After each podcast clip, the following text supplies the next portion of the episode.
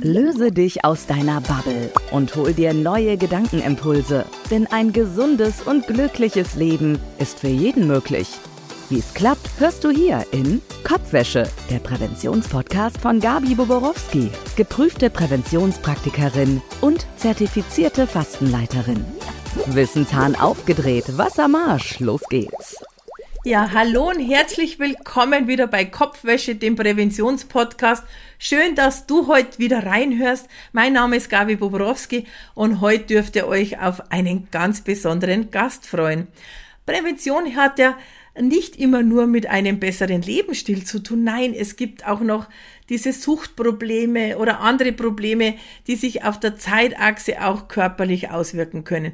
Und zu diesem Thema begrüße ich jetzt ganz, ganz, ganz herzlich Lizenziat Dr. Günther Todt, Diplompsychologe, äh, was ist er alles? Leiter von IPJG, Institut für Prävention, Jugendschutz und Glücksspiel aus Eckenfelden, auch Lehrbeauftragter an der Uni Rosenheim für Psychologie. Lieber Günther, die Rosenblätter sind gestreut. Hallo und herzlich willkommen bei Kopfwäsche, dem Präventionspodcast.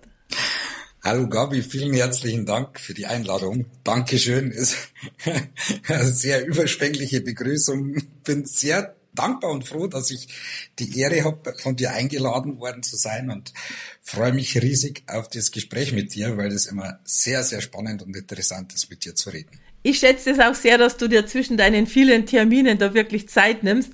Und wir sind ja äh, äh gerade über Zoom verbunden. Du sitzt ja in Eckenfelden, auch im schönen Niederbayern, ich in Simbach im schönen Niederbayern und, und hast dir trotzdem da diese Zeit genommen. Super, vielen, vielen Dank nochmal. Günther, wenn ich mir deinen Aufgabenbereich anschaue, was du alles kannst, was du alles drauf hast, wie du dich um Menschen kümmerst, du, wir könnten bis Mitternacht sprechen, wir zwei. Aber unsere Zeit ist ja ein bisschen begrenzt und drum würde ich sagen, such dir doch ein Thema aus, aus deinem ganzen, ja, Portfolio, über was du jetzt mit mir die nächste halbe Stunde gern sprechen möchtest. Ja, ich habe natürlich lang drüber nachgedacht, als du mich eingeladen hast. Und wenn du einverstanden bist, ich würde mit dir gerne über eine der wichtigsten Gefahren unserer Zeit reden, nämlich über Burnout und psychische Erkrankung durch Digitalisierung. Oh, mega. Bin ich sofort dabei, äh, weil ich sag selber schon immer, also der, der Hauptauslöser der künftigen Zivilisationskrankheiten wird dieser ganze Informationsstress sein. Äh, sehr, sehr, sehr gerne. Ähm, darf ich da gleich zum Anfang eine Frage stellen? Was ist deiner Meinung so dieser erste Schritt, der, also der, ja, welcher Bereich der Digitalisierung, so was den Menschen so unbewusst ist, aber der sich schon so ein bisschen äh, vom Weg abführt sozusagen. Wo glaubst du, liegt es? Also ich glaube, dass die Menschen die Digitalisierung in der falschen Art und Weise äh, in ihr Leben eingepflanzt haben. Ähm, die Digitalisierung ist eine Technik und eine Technik muss man benutzen und für sich ja. auch nutzbar machen. Während äh, unsere Schlaumeier in unseren Tagen versuchen, den Menschen zu digitalisieren. Und das funktioniert nicht. Mhm. Spannender Ansatz, ja.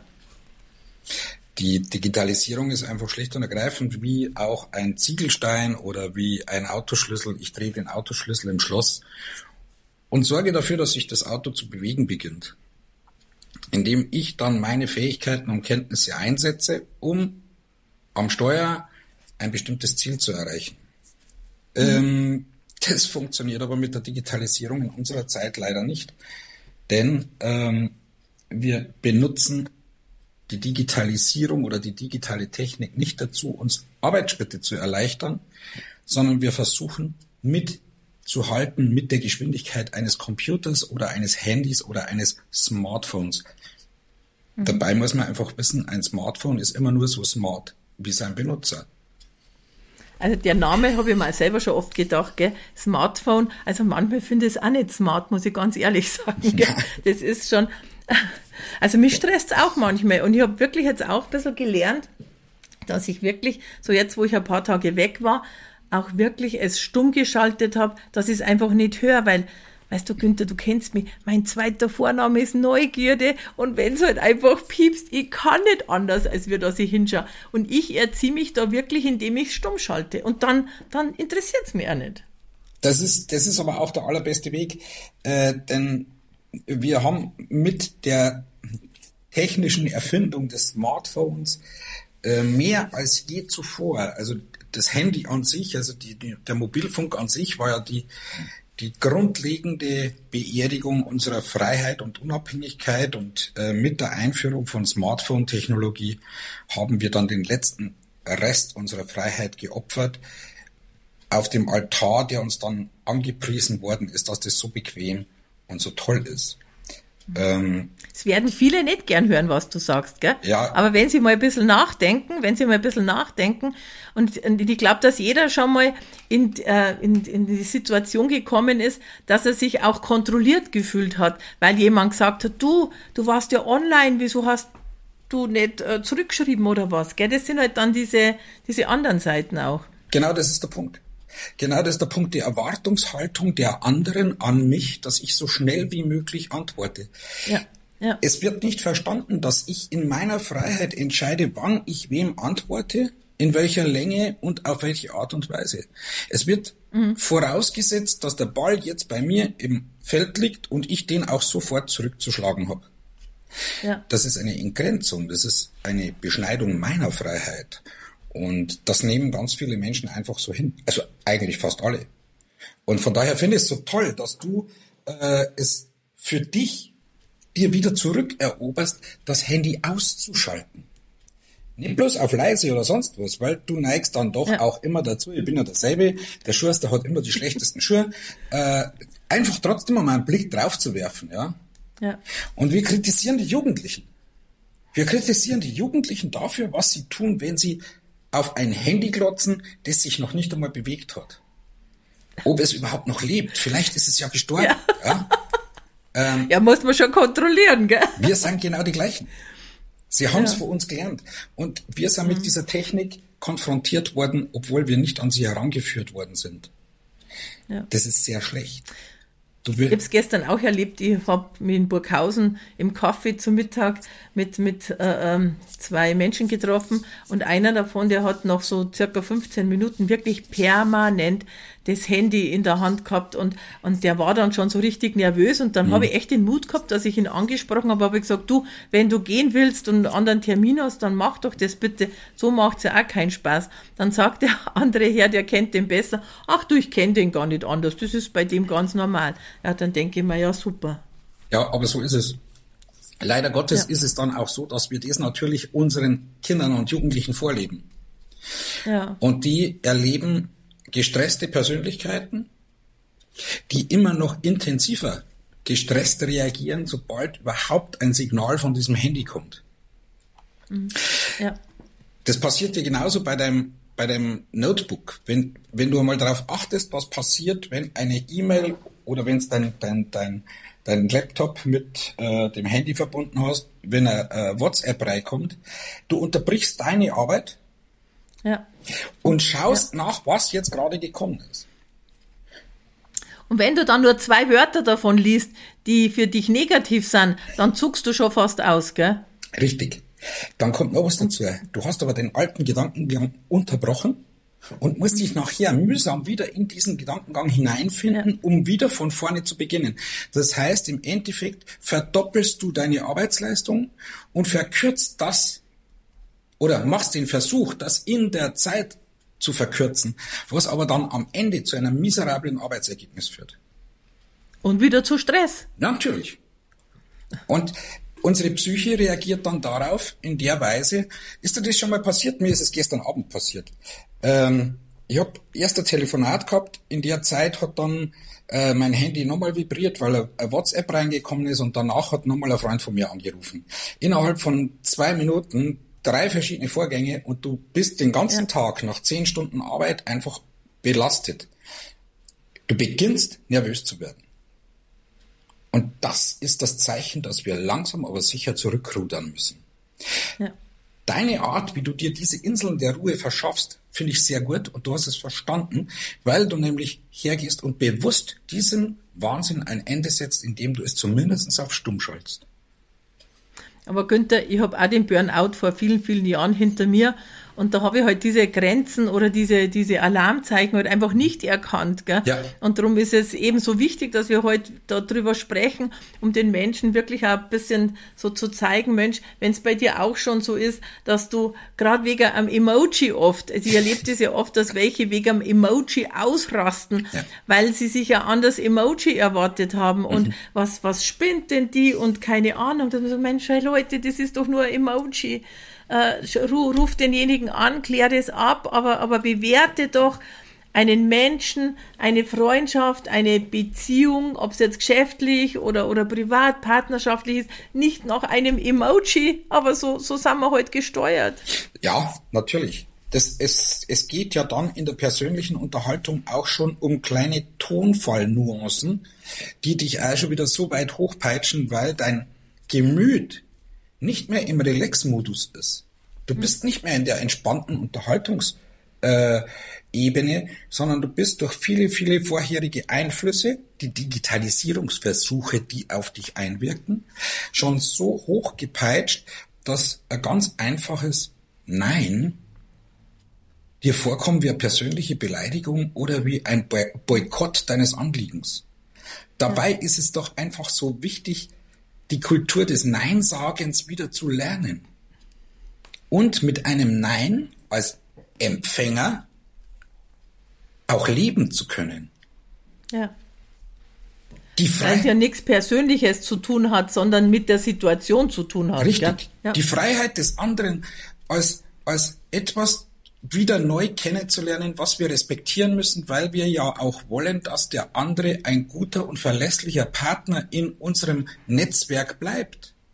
Genau so ist es, ja. Was nutzt es, wenn der wegbricht und wir dann wieder einmal erfahren haben, dass Digitalisierung des Menschen nicht funktioniert, sondern dass der einfach analog bleibt und im Endeffekt den Strich drunter ziehen, indem wir sagen, na ja, der hat es halt nicht geschafft.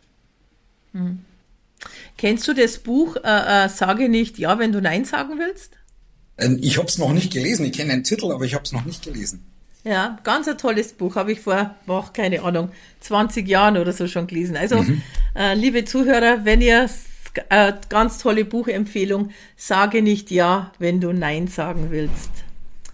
Ähm, ja, Günther, ähm, also es ist ja so, wir haben uns ja kennengelernt auch damals, ähm, und da habe ich bei dir eine Herzratenvariabilitätsanalyse gemacht. Und vielleicht ganz kurz, was äh, macht die Herzratenvariabilitätsanalyse? Also man macht einfach wie so, so ein kleines EKG sozusagen.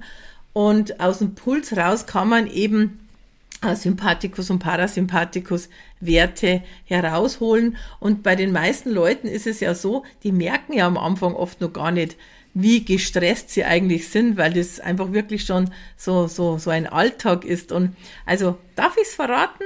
Bei dir war es ähnlich. Ja. Ähm, ich, ich meine, wir wissen ja, deine Praxis ist voll, du hast viel zu tun. Aber du warst selber ein bisschen überrascht, dass es wirklich so diese Schere schon so weit auseinandergegangen ist. Und ich finde es ja so cool, dass du dich dann entschieden hast, jetzt in deiner Praxis auch hier mit der Herzratenvariabilität zu arbeiten, einfach um deinen Patienten, Klienten einfach aufzuzeigen, hey, äh, das ist jetzt kein Spaß mehr. Also du stehst jetzt wirklich kurz vor dem äh, äh, richtigen Burnout, wo halt dann einfach gar nichts mehr geht. Und dann ist es ja, weiß ich von mir selber, riesig, riesig schwer, äh, aus diesem Loch, nennen wir es jetzt einfach mal so, wieder rauszukommen. Ja, ähm, also da in dem Punkt ganz, ganz klar, Gabi, ich bin dir sehr viel schuldig dafür, weil du hast mir nämlich da... Gar nicht, schuldig ist man gar nicht. Äh, das, das war eine der tollsten Neuerungen, die ich in meine Praxis implementieren habe dürfen. Und für den Tipp und für die, äh, äh, für den Fingerzeig bin ich dir endlos dankbar, auch im Namen von meinen Patienten, weil äh, ich kann durch diese HRV ganz schlicht und ergreifend den Leuten sichtbar machen, wie gestresst und überfordert sie teilweise sind. Und äh, durch die Implementierung habe ich natürlich die Möglichkeit, auch die Genesungsprozesse der Einzelnen massiv zu verkürzen, beziehungsweise ihnen Anhaltspunkte zu zeigen, wo sie mehr für sich tun können.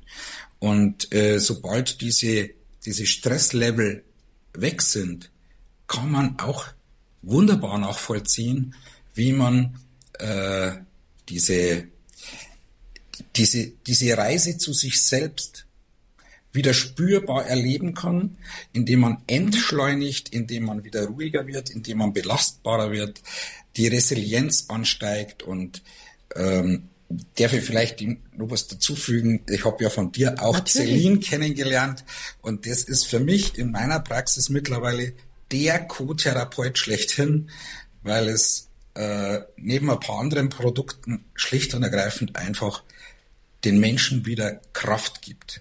Es versorgt Menschen mit Energie. Die Schatzkammer der Natur.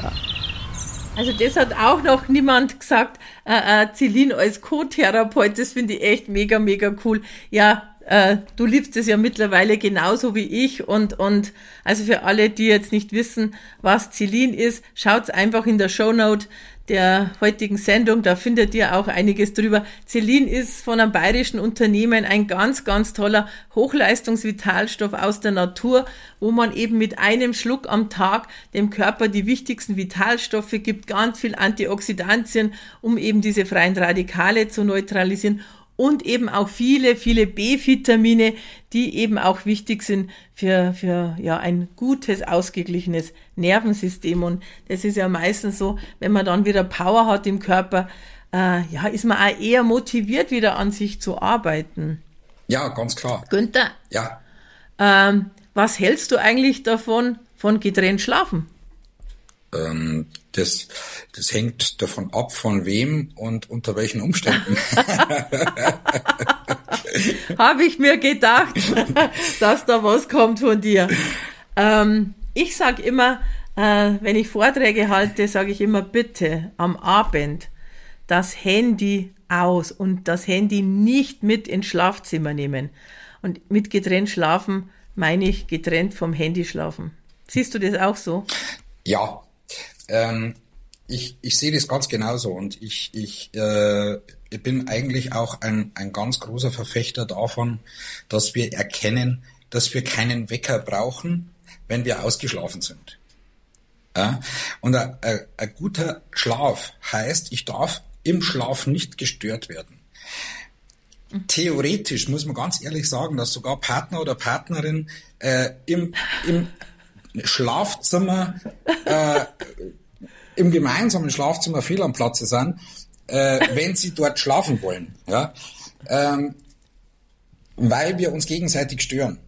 Ähm, wenn es aber jetzt die Digitalis Digitalisierung noch äh, auf die Spitze treibe und mein Handy noch nicht einmal in der Lage bin, ganz leise zu schalten oder auf stumm zu schalten, äh, dann werden all die Dinge, heute wird rücksichtslos auch in der Nacht Werbung gespammt ohne Ende. Unser Unterbewusstsein reagiert auf die kleinste Störung. Und genau das. Ich habe hier einen ganz einen großen Tipp. Entschuldige, ja. wenn ich dich unterbreche. Sage ich immer, der Wecker funktioniert auch im Flugmodus. Auch, ja. Der fu funktioniert auch im Flugmodus. Ja. Und äh, es gibt die ganz alten, die äh, kann ich auf den Teller stellen und die werden unheimlich laut. Also die kann ich aufziehen manuell mhm. und die sind wunderbare, oh tolle Wecker, und ich habe sowas oh, zu Hause. Meine Tochter, die äh, hat eine Zeit lang äh, mit dem Handy nachts einfach Unfug getrieben und die war dann so weit, dass sie morgens, obwohl der Wecker im Handy geläutet hat, gar nicht mehr wach geworden ist davon. Also die war total überfordert damit. Und genau das passiert uns allen, wenn wir da nicht drauf achten. Das sind körperliche Erschöpfungssignale, äh, die wir morgens schon erleben. Und wenn ich morgens schon nicht ausgeruht und ausgeschlafen bin, wie soll der Tag dann für mich überhaupt erfolgreich laufen? Kann ich keine Leistung bringen. Und, und was aber das Wichtigste ist, dass wir vielleicht unseren Zuhörern noch mitgeben, ähm, Sympathikus, Parasympathikus, am Tag Sympathikus, wir verbrauchen Energie, nachts sollen wir, müssen wir in den Parasympathikus kommen, um diese Energie wieder aufzufüllen. Äh, weil sonst ist irgendwann der Tank äh, extrem leer und unser Körper kann ja auch nur im Parasympathikus, also in der Entspannung, in der Ruhe, richtig regulieren und reparieren. Also darum ist es extrem wichtig, dass man einen, einen äh, äh wirklich guten Schlaf hat. Absolut, absolut. Ähm, wir, wir müssen uns das eben auch so vorstellen, wie die, wie die Ladesäule, die wir heute für unsere E-Autos nutzen. Äh, wir können eine Batterie äh, erschöpfen, wir können sie runterfahren, aber wir müssen sie auch wieder aufladen, wenn wir von dem Gerät Leistung erfordert, äh, äh, mhm. erbracht ja. sehen wollen. Und äh, wenn unser Körper einfach immer nur Leistung bringen soll und ähm, dann eben nicht mehr in der Lage ist, die zu bringen, weil er die Energiereserven nicht auftanken kann, dann landen wir genau in den Zivilisationskrankheiten, die wir haben. Das ist Burnout, das ist Suchterkrankung, weil wir das Burnout nicht mehr ertragen können. Wir haben Erschöpfungszustände, wir haben psychoemotionale Erschöpfungszustände und landen schlicht und ergreifend in einer äh, maximal gesteigerten äh, Suizidalität, die bis, die heute bis hinunter zu den Jugendlichen geht. Weil du gerade sagst, äh, und weil ich es am Anfang auch angesprochen habe, Suchterkrankung, wollen wir zwar nicht so groß heute mhm. drüber reden, aber es passt ja wieder äh, schon ein Stück auch zur Digitalisierung, also eben zu unserem Handy oder Smartphone. Es gibt ja da diese Spielchen, die so auf dem Handy sind. Und ich kenne da echt Leute, die sind da echt süchtig danach. In jeder freien ja. Minute. Ja. Ich, ich darf es gar nicht sagen, ich kenne eine, die, die nimmt es mit auf die Toilette, Günther, mhm. und während die auf der Toilette sitzt, spielt die da schon wieder irgendeine Runde von irgendeinem so Spiel. Ja. Oder dann gibt's welche, die kenne ich. Also ich habe hab da mal zugeschaut, da habe ich eine Besuch der Freundin in München. Sag, was machst denn du da die ganze Zeit? Dann sagt die, ich muss ernten. Sag ich, was musst du ernten? Ja, Getreide und keine Ahnung. Dann dachte ich, raucht die irgendwas oder hat die irgendwas? Dann hat die da irgend so eine Farm und bei der Farm muss die gießen und ernten und schlag mich ja. tot. Hey, die war gestresst, weil die Farm, äh, wir wollten da nur essen gehen, aber sie musste unbedingt ihr Getreide nur einbringen, weil sonst kommt anscheinend anscheinend jemand und kann ihr das klauen. Ja. Also ich denke mir da echt, also Gott sei Dank bin ich in diese Welt nicht eingetaucht, gell? Also es ist, es ist tatsächlich so, die digitale äh, äh, Spielewelt, die uns angeboten wird, äh, das ist wie Anfixen. Ja, also es ist wie eine Droge, die unser Gehirn erst einmal so äh, mit etwas in Anführungszeichen positiv erlebtem belegt, so dass wir danach das Gefühl haben, ach, das möchte ich gern nochmal haben, das hat mich ganz gut entspannt mhm. und irgendwann macht es bei mir tatsächlich eine eine Verselbstständigung durch, einen Prozess, bei dem ich am Ende nicht mehr frei entscheide, was ich tue und bei dem ich am Ende möglicherweise auch noch unheimlich viel Geld mit investiere. Mhm. Man darf eins nicht vergessen, also das, ich habe das einmal genau 2020 äh, beim ersten Lockdown für Corona in einem Selbstversuch ausprobiert. Äh, ich habe mich damals allerdings mit einer PlayStation 4 beschäftigt und habe dann wissen wollen, weil ich mir gedacht habe, naja gut, ähm, wenn du schon über Sucht die ganze Zeit auch redest und mit Patienten äh, das Suchtthema bearbeitest, dann musst du mal schauen, wie, wie schnell ergreift denn so etwas wirklich Besitz mhm. von einer Persönlichkeit. Und ich habe das dann festgestellt, dass ich die ersten drei Tage wirklich mich zwingen musste, mich hinzusetzen und mir den Schmarrn anzuschauen, weil ja den äh, Kann ich mir vorstellen bei dir. Ja, ich habe ich hab mit, diesem, mit dieser Fernbedienung schon gar nicht umgehen Aber nach drei Tagen läuft das. Also auch bei einem äh, älteren äh, Semester wie mir. Und danach habe ich dann festgestellt, dass täglich die Konsumzeit angestiegen ist. Und am Ende habe ich dann nur noch das Spiel unterbrochen, wenn ich auf die Toilette musste oder wenn ich Hunger gekriegt habe. Und es war, es waren dann Wirklich? bis zu 18 Stunden täglich, die ich innerhalb von vier Wochen aufgebaut habe.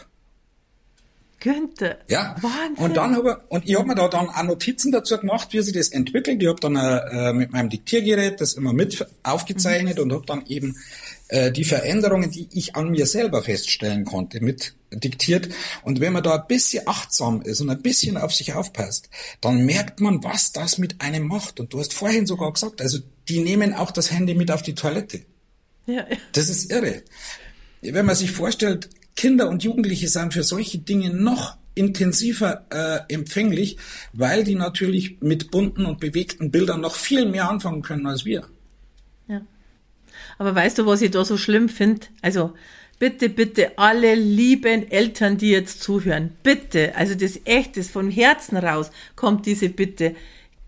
Gebt euren Kindern nicht mit zwei Jahren beim Essen im Gasthaus schon ein Handy oder ein Tablet äh, äh vor, vors Gesicht. Äh, also wir sind auch groß geworden mit einem Malbuch, beschäftigt euch mit euren Kindern. Und also das ist alles möglich ohne. Aber was ihr da, ihr erzieht die Kinder hier schon, gell?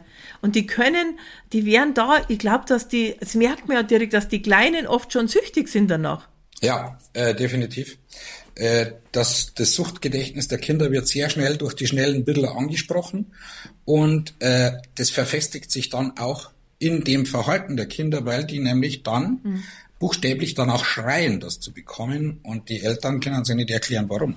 Sie waren die Dealer. Sie haben dem Kind genau diese Verhaltensweise anerzogen. Sie haben ihm das Suchtmittel in die Hand gedrückt, buchstäblich, und können Hast dann. Hast du jetzt gerade wirklich gesagt, die Eltern waren die Dealer? Ja. Die Eltern. Ja, aber du hast recht. Die Eltern waren die Dealer und sind die Dealer und sie äh, sie stehen ja natürlich in einem bestimmten Zwang. Das darf man jetzt nicht äh, äh, so verurteilend darstellen. Ja, also es, es ist es ist knallhart, das ist die Wahrheit. Aber durch die durch die sozialen und gesellschaftlichen Zwänge bleibt manchmal nichts anderes übrig, wobei ich das natürlich dann auch als äh, personifizierte asoziale Handlungsweise unserer Gesellschaft äh, geißeln muss, mhm. weil das nämlich unsere Kinder massiv in ihrer Lebensqualität, in ihrer Entwicklungsfähigkeit beeinträchtigt und meistens sogar daran hindert, sich frei und positiv zu entwickeln. Ich habe ja jahrelang mit einem Krebsforscher und Genetiker aus Österreich zusammenarbeiten dürfen, von dem ich auch sehr, sehr viel lernen habe dürfen. Und der hat immer gesagt, die Gehirntumorrate der Kleinkinder ist seit dem Handyboom um 800 Prozent angestiegen. Kannst du das sagen? Zum Beispiel, äh, äh, weiß nicht, ob, ob das so dein Klientel oder deine Patienten sind, dass heutzutage die Kinder im, im Grundschulalter oder so schon mehr Ritalin oder so andere Sachen ähm, verordnet bekommen oder brauchen? Also ähm, brauchen, äh, kein Kind braucht Ritalin. Das ist mal das Erste.